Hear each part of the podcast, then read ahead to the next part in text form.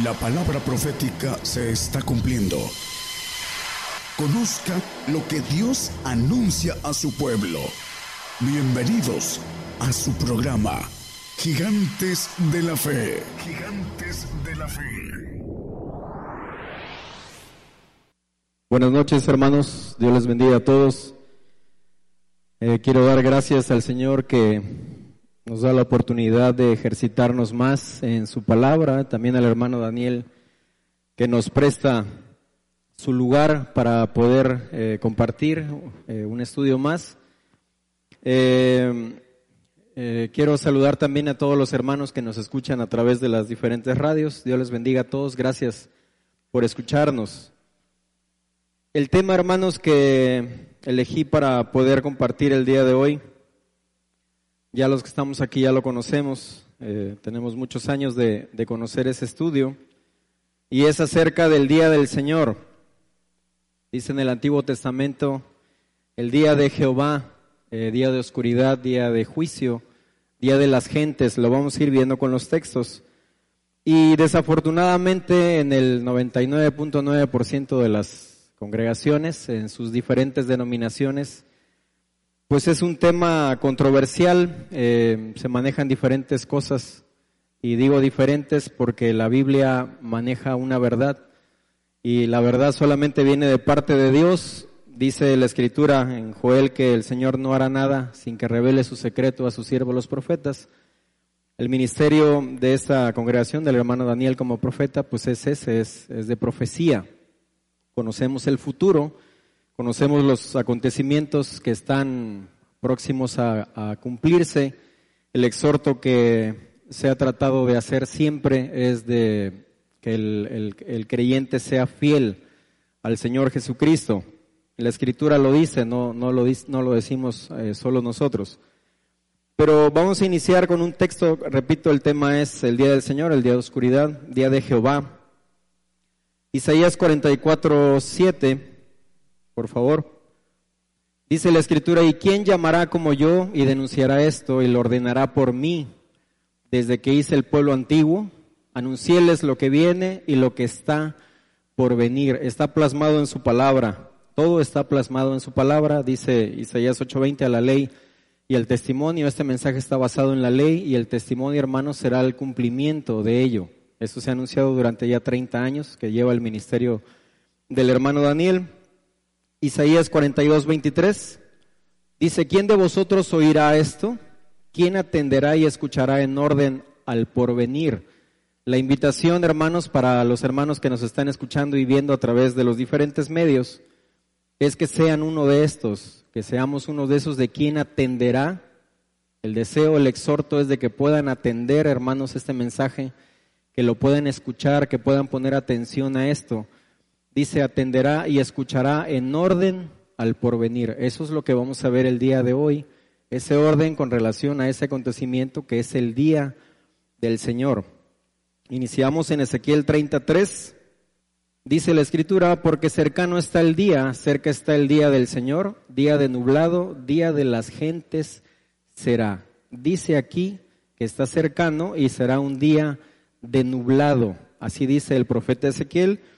Eh, Amós 5.18 también maneja algo similar a esto. La escritura está plasmada de esto por todos lados. También más adelante lo vamos a ver en los evangelios. Joel 2, perdón. Joel 2, 1 y 2. Perdón, creo que me que dije otro texto. Joel 2, gracias.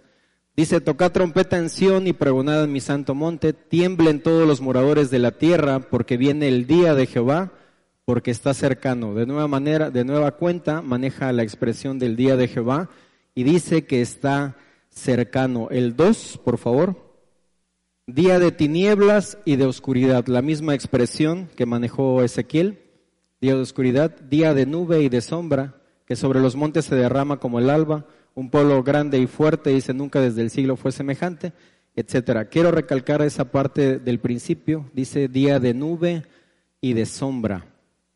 ¿Por qué razón la escritura maneja esto?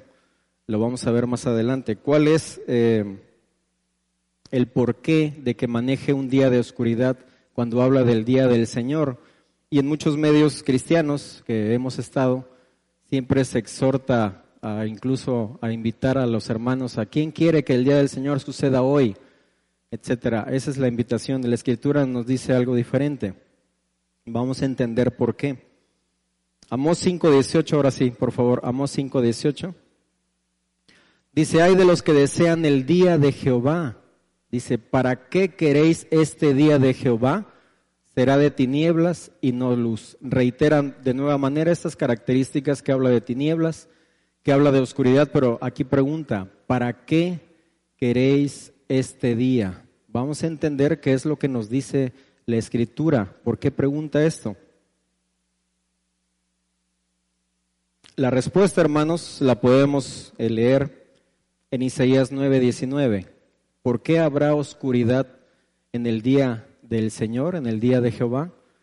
Dice aquí la escritura, aquí está la respuesta, dice, por la ira de Jehová de los ejércitos se oscureció la tierra y será el pueblo como pábulo del fuego, el hombre no tendrá piedad de su hermano. ¿Por qué habrá oscuridad? Por la ira de Dios. Cuando contezca esto, hermanos, el día de Jehová será un tiempo de ira, vendrá con grande ira. Eh, vamos a ver los textos que nos dicen qué hará. Isaías 13, 9 y 10, aquí también maneja esto, es un poco más explícito. He aquí el día de Jehová viene crudo y de saña, dice de ardor de ira, maneja de nueva cuenta la expresión de ira, para tornar la tierra, dice en soledad, y raer de ella los pecadores. Dará ese pago, hermanos, al incrédulo, al apóstata. Hace apenas unos días, el estudio anterior, el hermano Julio nos, nos compartió acerca de la apostasía, que es negar de la fe. La persona que niegue de su fe, hermanos, eh, el tiempo en que seamos probados de ella, se va a encontrar con esto, que va a ser, eh, se hallará este tiempo de ira, ese tiempo de oscuridad. Dice, para tornar la tierra en soledad y para raer de ella los pecadores. El siguiente, por favor, el 10. Por lo cual las estrellas de los cielos y sus luceros no derramarán su lumbre, lo mismo que habla en los anteriores, que habla acerca de oscuridad. El sol se oscurecerá en naciendo y la luna no echará, dice, su resplandor. La misma expresión. Y esto está plasmado por muchos textos que habla, que están en la, en la palabra. Pero bueno, esto no solo está en los profetas mayores o en los profetas menores, como lo mencioné hace un momento, también está en los evangelios, pero también está en los salmos. Vamos a ir al Salmo 97, versos 1 al 4. Dice la escritura, Jehová reinó, sabemos que él viene a gobernar, así como lo esperaba los judíos hace alrededor de dos mil años, que vendría, que vendría con grande poder y gloria, sin embargo, hace dos mil años no fue así. Dice Jehová reinó, regocíjese la tierra, alégrense las muchas islas, nube y oscuridad alrededor de él, justicia y juicio son el asiento de su trono. La misma expresión habla de oscuridad nuevamente. El 3 y el 4, por favor. Fuego irá delante de él y abrazará en derredor sus enemigos. Lo que leímos en Isaías 9:19, que dará el pago a, los eh, incrédulos, al apóstata. Dice, en derredor abrazará a sus enemigos, dice, sus relámpagos alumbraron el mundo, la tierra vio y estremecióse. Esta última expresión de estremecerse la tierra, lo vamos a ver con unos textos más adelante, se refiere a un temblor. Y la escritura tiene un orden eh, ese orden, el hombre, las doctrinas, dice Marcos 7:7, en vano me honran porque enseñan como doctrinas mandamientos de hombres, en vano me honran. La escritura tiene un orden perfecto, así está escrita su palabra y lleva también ese orden. El tiempo en que se va a mostrar previo a que se vaya a mostrar habla de oscuridad. Lo vamos a ver también en los, en los evangelios más adelante. Bueno, vamos a verlo en Mateo 24, 29, por favor. Aquí hay algo muy importante. Dice, luego después de la aflicción de aquellos días, aquí nos habla de una aflicción. En los versículos anteriores no hablaba de aflicción, aquí sí maneja una aflicción. Dice, en la aflicción de aquellos días, el sol se oscurecerá, la luna no dará su lumbre, las estrellas caerán del cielo, las virtudes de los cielos serán conmovidas. El mismo acontecimiento acerca de la oscuridad está manejando el sol, se oscurecerá, la luna no dará su lumbre. Pero hermanos, esto va a ser después, dice, de la aflicción. Después de la aflicción viene el tiempo de oscuridad, que ya lo oímos en los versículos anteriores. Pero ¿de qué aflicción nos está hablando aquí la escritura? Continuamos en el 30. Y entonces dice, se mostrará la señal del Hijo del Hombre en el cielo, y entonces lamentarán todas las tribus de la tierra y verán al Hijo del Hombre que vendrá sobre las nubes con grande poder y gloria. Habla de una aflicción, luego habla de oscuridad y dice que en esa oscuridad le va a dar el pago a todas las tribus de la tierra. Dice que todos los que estén en la tierra van a lamentar Dice, entonces lamentarán todas las tribus de la tierra, verán al Hijo del Hombre que vendrá sobre las nubes. Pero de qué, bueno, el 31, por favor. Dice, y verá a sus ángeles con voz de trompeta y juntará a sus escogidos de los cuatro vientos, de un cabo del cielo hasta el otro. Aquí hay otro acontecimiento. Primero habla aquí en Mateo de una aflicción, luego de la oscuridad, dará el pago a sus enemigos, que ya lo leímos. Y luego dice que juntará al final, dice que juntará a sus escogidos después de la oscuridad. Vamos a ver a qué se refiere con eso de que juntará a sus escogidos. Ese es el orden, hermanos, así lo dice la escritura y ese es el orden que está plasmado en la palabra. Mateo 24, 21 y 22, vamos a hablar un poquito de esa aflicción que va a ser antes del tiempo de oscuridad. Dice, porque habrá entonces grande aflicción. La versión moderna dice grande tribulación.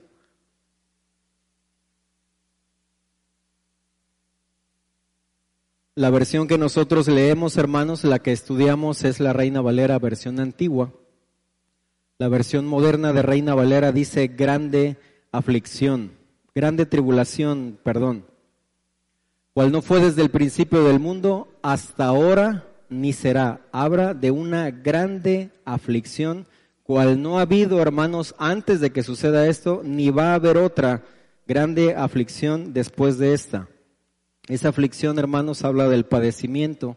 Nosotros hemos predicado esto de que viene un padecimiento, viene un juicio de parte de Dios antes de que el Señor Jesús venga. Este acontecimiento es antes de que venga el tiempo de oscuridad y antes de que venga el Señor. El 22, por favor. Dice, y si aquellos días no fuesen acortados, hablando de esos días de aflicción, de esa grande tribulación, ninguna carne sería salva, mas por causa de los escogidos, aquellos días serán acortados. Haciendo un paréntesis, hermanos, ¿quiénes van a participar en esta grande tribulación? Los escogidos. Porque por causa de ellos, esos días de aflicción, de grande aflicción, van a ser acortados.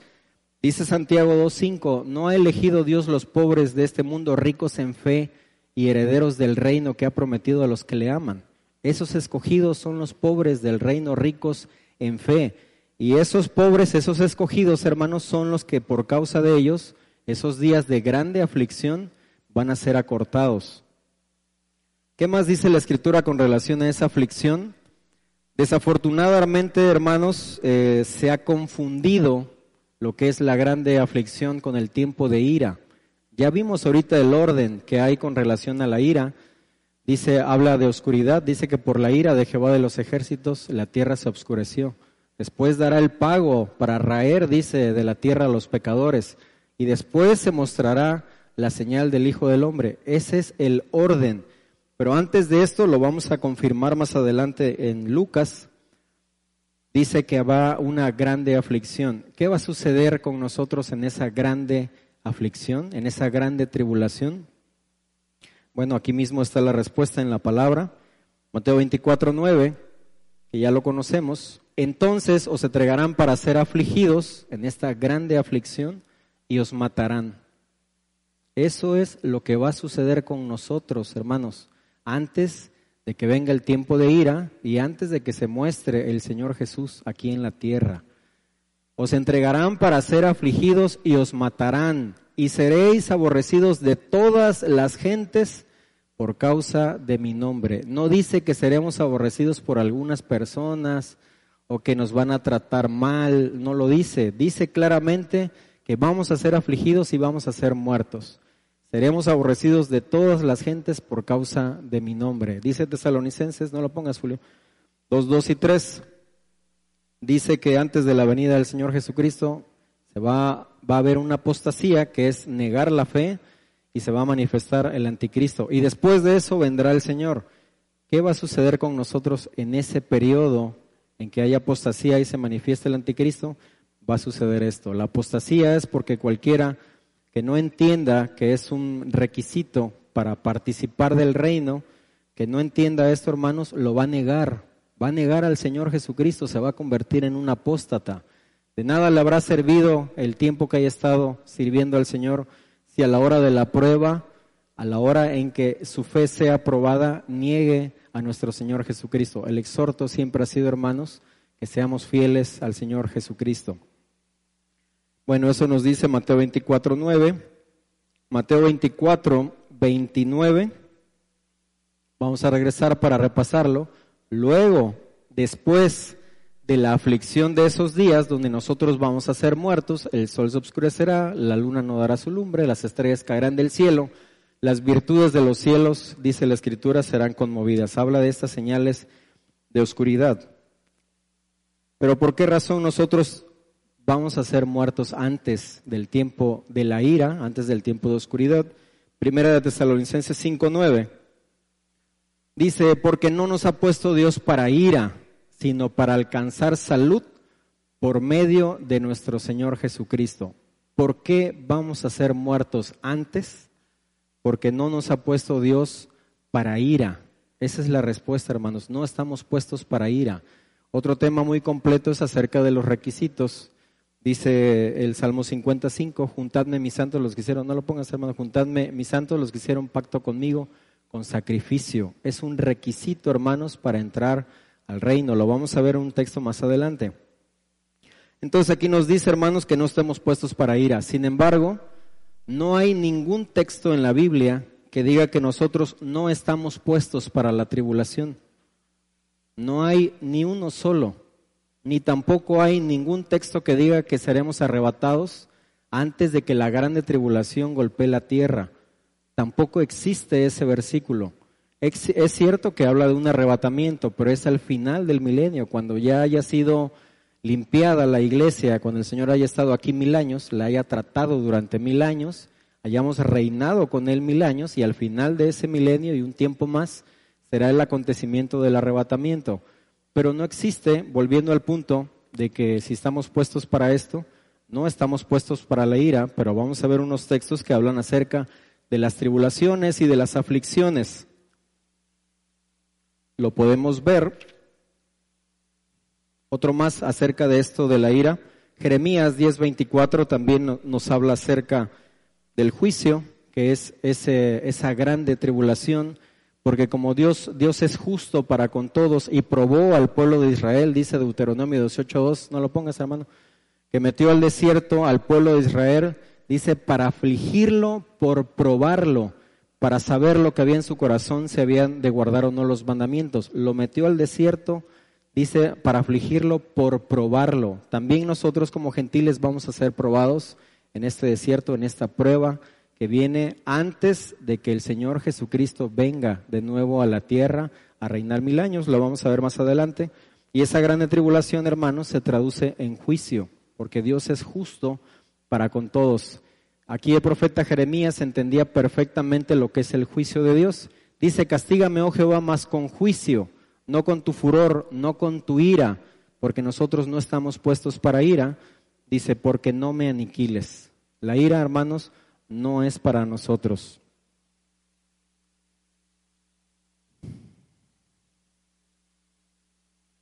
Segunda de Tesalonicenses 1, 4 y 5, aquí podemos confirmar lo que les estoy comentando acerca de que si nosotros vamos a pasar esa grande tribulación, pues la diferencia, hermanos, de la grande tribulación a las tribulaciones anteriores que están plasmadas en la palabra, es que esta es grande porque ahorita hay alrededor de 8 mil, 8 mil 500 millones de almas sobre la tierra. ¿Cuántas almas hay que confiesen el nombre del Señor? Deben de haber mucho más que hace dos mil años cuando fue escrito esto. Ese es, ese es el término de grande. Y nosotros predicamos que viene esa grande tribulación cercana, hermanos, está cercana, pero es para nosotros.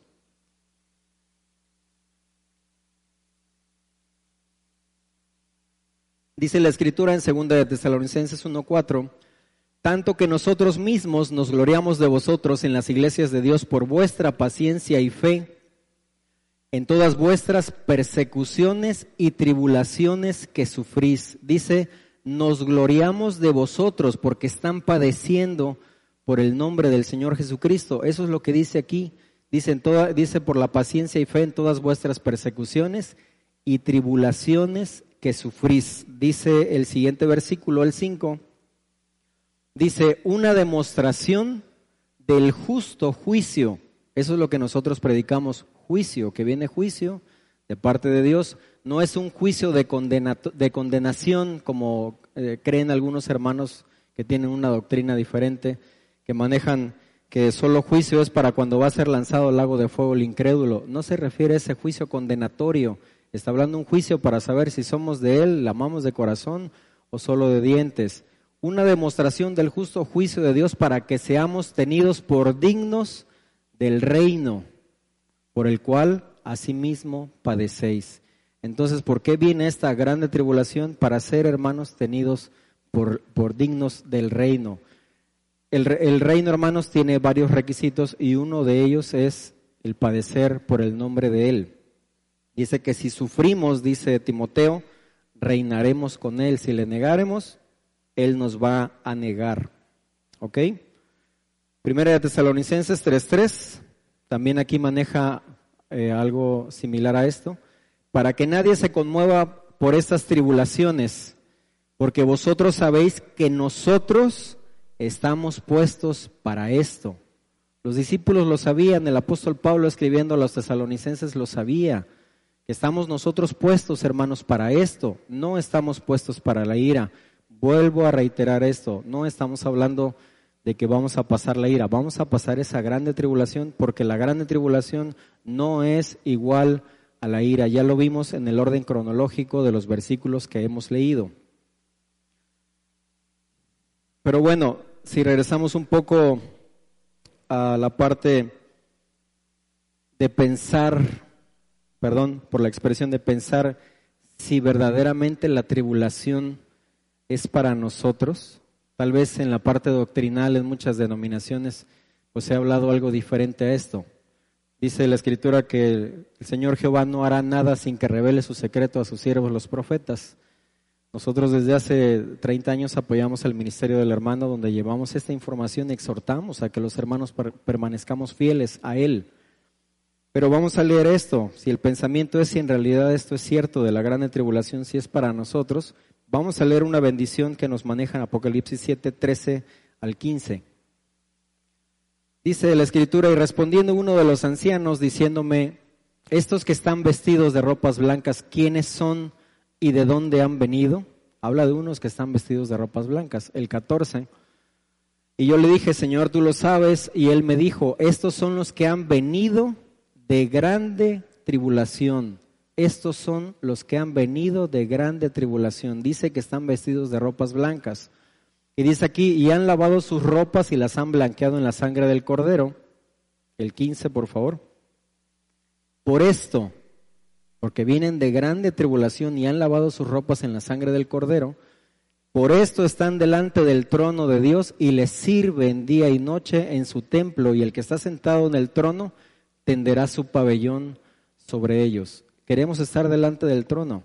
Hay muchos hermanos que, en lo personal, y yo creo que muchos hermanos también, que hemos convivido con hermanos y pastores de otras iglesias, en las oraciones que ellos hacen, que las escuchamos, manejan esto, que quieren estar delante del trono, que sean escuchadas sus oraciones, etcétera, etcétera. Aquí dice, por esto están delante del trono, porque vienen de grande tribulación, hermanos. Es una bendición muy grande, vuelvo a reiterar, es un requisito para que nosotros podamos estar delante del trono de Dios. Amén.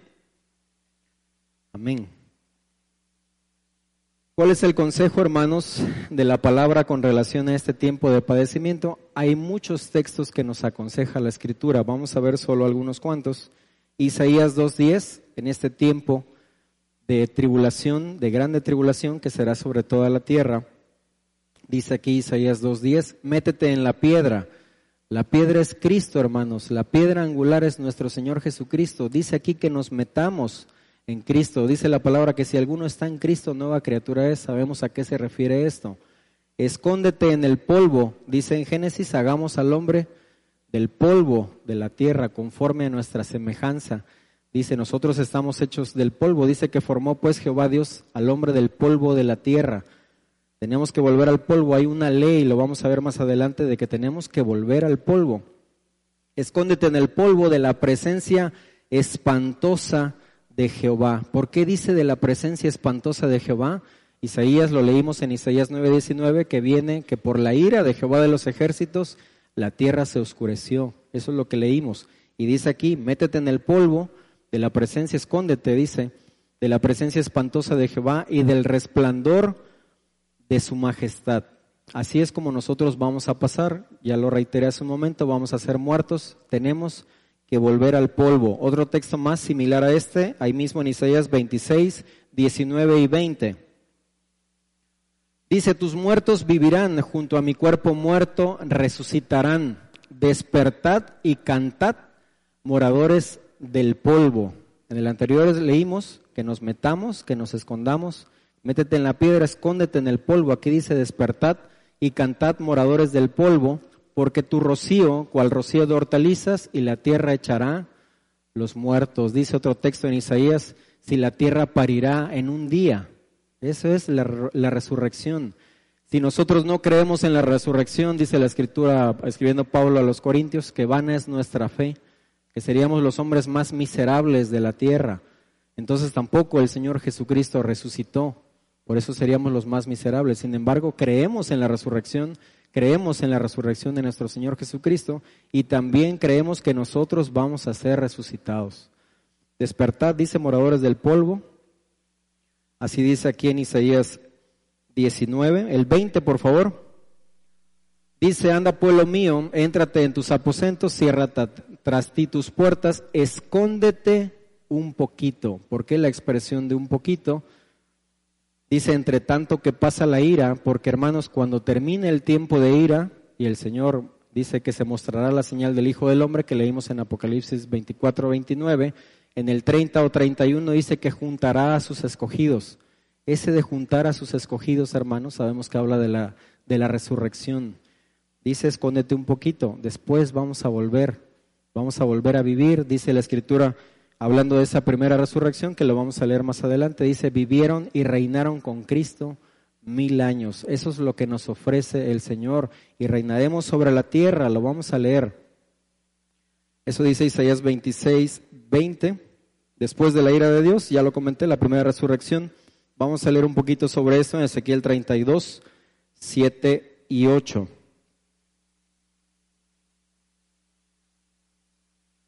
Dice, cuando te habré muerto, aquí vuelve a reiterar esto, si tenemos duda de que tenemos que volver al polvo, es una ley.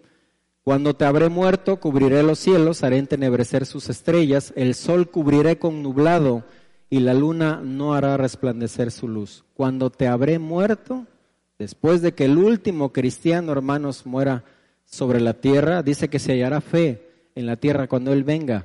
No la va a hallar porque no va a haber ninguno que sea fiel no va a haber lugar donde nos vamos a poder esconder, hermanos. Cuando muera el último cristiano vendrá el tiempo de ira. El sol se dice, el sol cubriré con nublado, la luna no hará resplandecer su luz. El 8, por favor. Dice, todas las lumbreras de luz haré entenebrecer en el cielo por ti, por nosotros, porque vendrá con ira. Más adelante vamos a ver que es por venganza. Dice, mía es la venganza, dice el Señor. Dice, y pondré tinieblas sobre la tierra, dice el Señor Jehová. En el 11, por favor.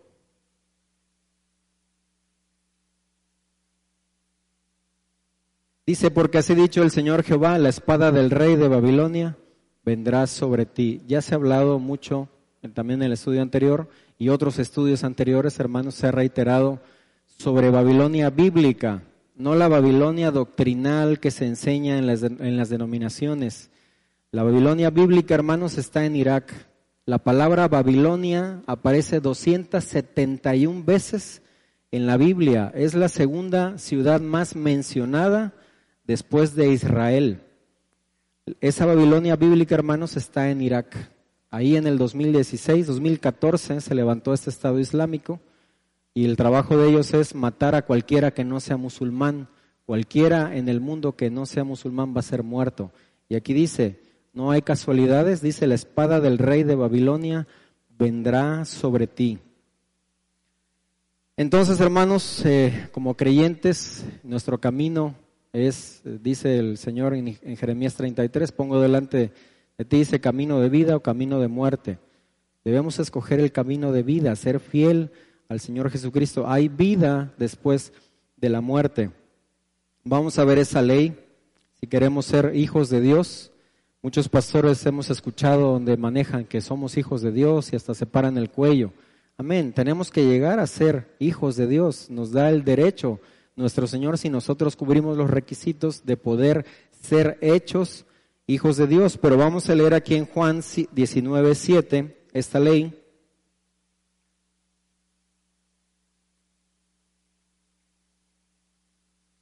Dice, respondieron los judíos, nosotros tenemos ley y según nuestra ley debe morir porque se hizo hijo de Dios. Para cualquier hermano de nosotros que querramos hacernos hijos de Dios, se nos va a aplicar esta ley. Tenemos que morir.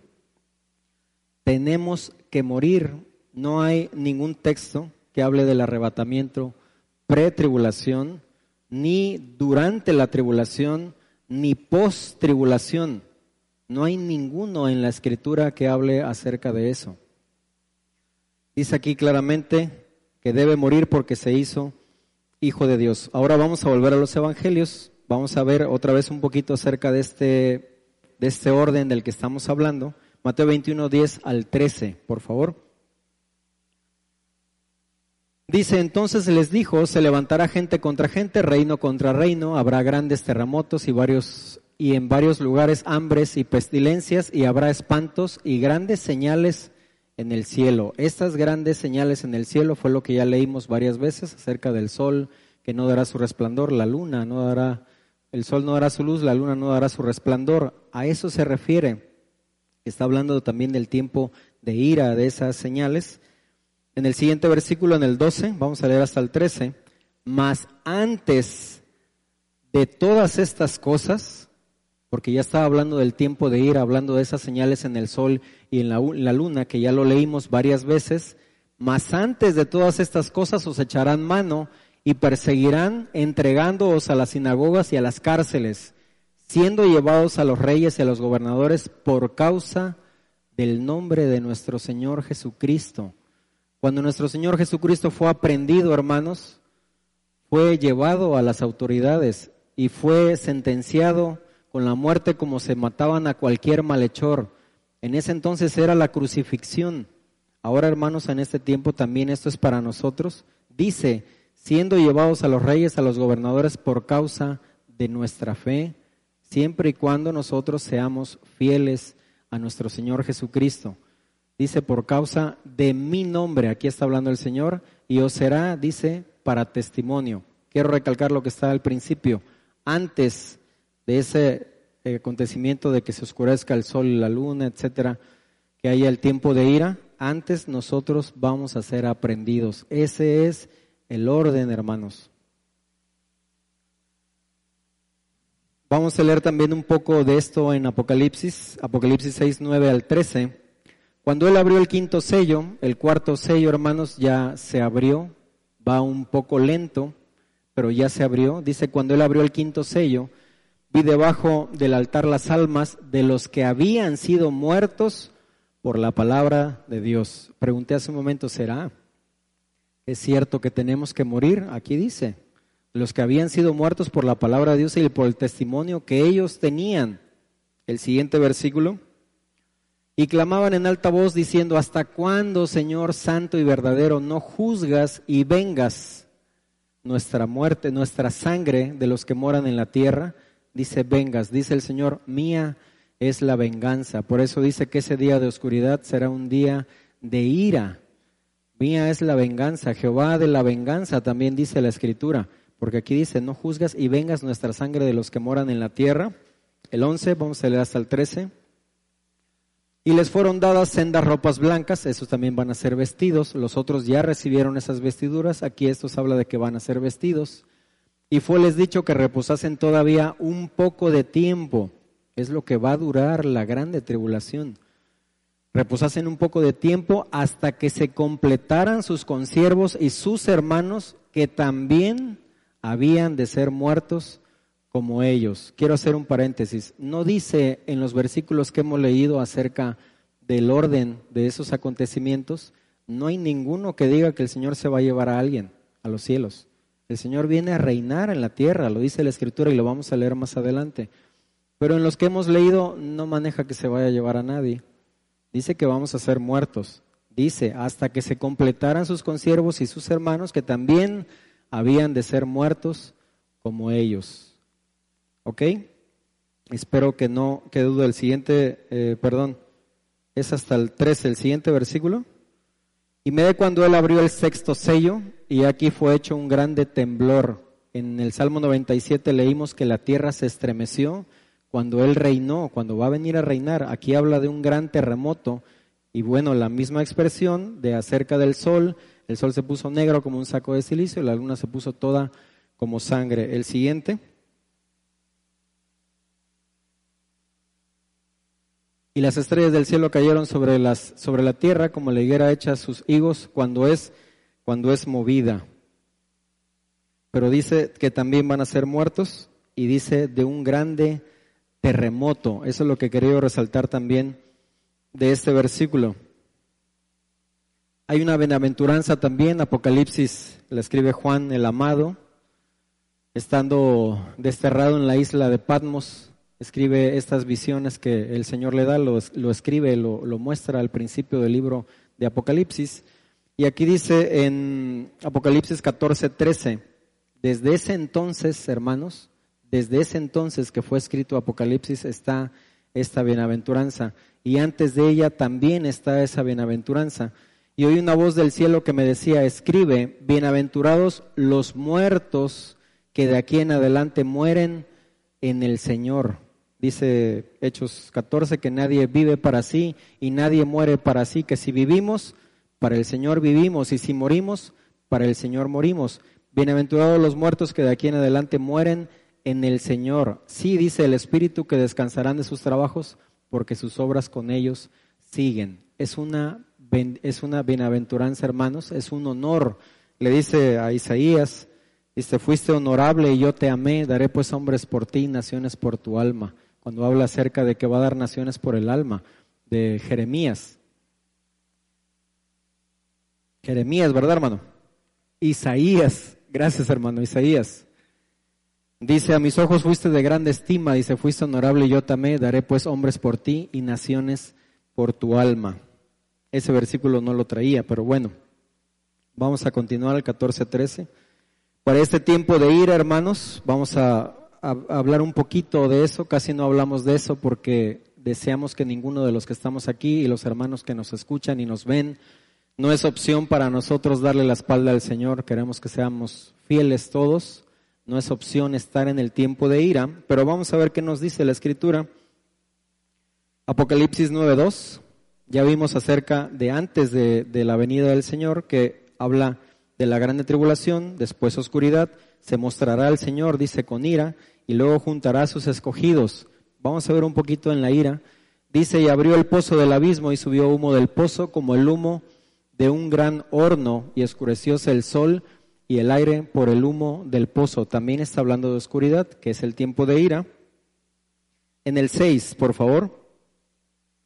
Dice, y en aquellos días buscarán los hombres la muerte y no la hallarán, y desearán morir y la muerte huirá de ellos. Dice en otro versículo que es necesario que sean atormentados en ese tiempo, cuando les dará el pago a esos, a los malhechores, a los incrédulos, a los apóstatas, etcétera, etcétera. La escritura maneja una lista. Al final, hermanos, de la ira, eh, hablando de esa resurrección, que la vamos a ver un poquito más adelante, vamos aquí en eh, Apocalipsis 16, 16 al 18. Dice, los congregó en el lugar que en hebreo se llama Armagedón, el 17, y el séptimo ángel derramó su copa por el aire y salió un gran, dice, salió una grande voz del templo del cielo, salió una grande voz del templo del cielo, del trono, diciendo, hecho es al final de la ira. El siguiente versículo. Entonces fueron hechos relámpagos y voces y truenos y hubo un gran temblor de tierra. Leímos en el Salmo, dice que la tierra se estremeció. Está hablando de este temblor de tierra cuando Jehová de los ejércitos reine sobre la tierra, nuestro Señor Jesucristo, aquí habla del Señor. Hubo un grande temblor de tierra, dice un terremoto tan grande cual no fue jamás desde que los hombres han estado sobre la tierra. ¿Y qué sucede en ese temblor? Vamos a Isaías 37, 4 y 7. 37 en el capítulo 37. Todo el capítulo está muy hermoso aquí en la visión de los huesos secos en el profeta Ezequiel. Díjome entonces, profetiza sobre estos huesos y diles, huesos secos, oíd palabra de Jehová, el 5. Así ha dicho el Señor Jehová a estos huesos, he aquí yo hago entrar espíritu en vosotros y viviréis. Esta es la resurrección. El siguiente versículo. Y pondré nervios sobre vosotros y haré subir sobre vosotros carne y os cubriré de piel. Y pondré sobre vosotros espíritu y viviréis y sabréis que yo soy Jehová. Vamos a continuar. Profeticé pues como me fue mandado y hubo un ruido mientras yo profetizaba y aquí un temblor, el que leímos en Apocalipsis, ese grande temblor y los huesos se llegaron cada hueso a su hueso. Esa es la resurrección, hermanos. La primera resurrección. ¿Dónde podemos leer esto de la primera resurrección? Bueno, lo vamos a ver un versículo más adelante. En el 12, aquí la referencia es que al final de Mateo 24, 31, dice juntará a sus escogidos de los cuatro vientos del cielo en esa primera resurrección. Lo vamos a leer. Por tanto, profetiza y diles, así ha dicho Jehová, el Señor, así ha dicho el Señor Jehová, he aquí yo abro vuestros sepulcros, pueblo mío, y os haré subir de vuestras sepulturas y os traeré a la tierra de Israel. Dice, dice en el Evangelio, juntará a sus escogidos. Aquí dice que los va a traer a esos que parirá la tierra, que se formaron del polvo, dice que les puso carne, los cubrió de piel, les puso nervios, etcétera dice que los traerá a la tierra de Israel. Todo está escrito de manera correcta, en orden. Por eso la invitación en el primer versículo es que escucháramos en orden, al orden, dice al porvenir. Ya casi terminamos, Apocalipsis 24. Dice, y vi tronos, se sentaron sobre ellos, es la primera resurrección, hermanos, y vi las almas de los degollados por el testimonio de Jesús y por la palabra de Dios y que no habían adorado a la bestia ni a su imagen. Sabemos que cuando habla de la bestia y habla de esa marca está hablando del anticristo. Dice Tesalonicenses 2.2 que el Señor no va a venir sin que antes venga la apostasía y se manifieste el anticristo. Nosotros vamos a estar en ese tiempo. Siempre y cuando vamos a participar de esta primera resurrección, siempre y cuando no recibamos la marca, señal o número. Aquí lo dice, fueron degollados por el testimonio de Jesús y por la palabra de Dios y que no habían adorado a la bestia ni a su imagen y no recibieron la señal en sus frentes ni en sus manos y la bendición, hermanos, y vivieron y reinaron con Cristo mil años. Esa es la invitación para nosotros, para todos los que estamos aquí, para todos los hermanos que nos escuchan, que están escuchando este estudio. El Señor nos ofrece reinar mil años con Él aquí en la tierra. ¿Por qué en la tierra? Bueno, Apocalipsis 5.10 nos dice, y nos has hecho para nuestro Dios en reyes y sacerdotes, y reinaremos sobre la tierra. Al final del milenio, al final del tiempo del hombre sobre la tierra, esta tierra será destruida, lo dice la palabra, y ese es el motivo por el cual nosotros vamos a ser arrebatados para recibir al Señor en el aire. Dice Tesalonicenses 4, 15, 17, reitera dos veces, nosotros que vivimos, dice el apóstol Pablo, porque Él va a estar en la primera resurrección, va a estar con el Señor Jesús reinando mil años y al final, esos que vivimos, que habremos quedado, dice, no seremos delanteros a los que durmieron, sino el mismo Señor con voz de arcángel y con trompeta de Dios descenderá del cielo y los muertos en Cristo resucitarán primero, luego nosotros, etcétera. Los que vivimos, dice, seremos arrebatados en las nubes a recibirlo en el aire y así estaremos siempre con el Señor. Eso es lo que dice el apóstol Pablo, porque sabía que iba a estar, dice yo que soy menos que el más pequeño de todos los santos. La primera resurrección es de, de reyes sacerdotes, la segunda después de los mil años, hermanos, es para los salvos. Ya se ha dado en otros temas. Vamos a concluir ya, hermanos. Dice Primera de Tesalonicenses 5:4, dice, "Mas vosotros, hermanos, no estáis en tinieblas para que aquel día os sobrecoja como ladrón." No estamos en tinieblas, hermanos. ¿Por qué no estamos en tinieblas? Bueno, hay un tema muy completo acerca de lo que representan las tinieblas, pero vamos a reiterarlo con el texto de Segunda de Pedro 1:19.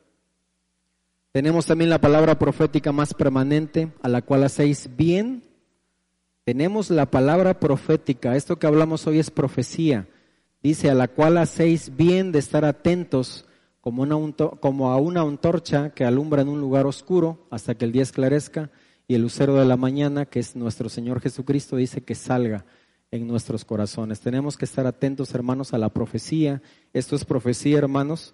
Este es el tema que quería compartirles. Reitero, el deseo es que seamos fieles a nuestro Señor Jesucristo para poder obtener estas promesas, hermanos. Que el Señor les bendiga.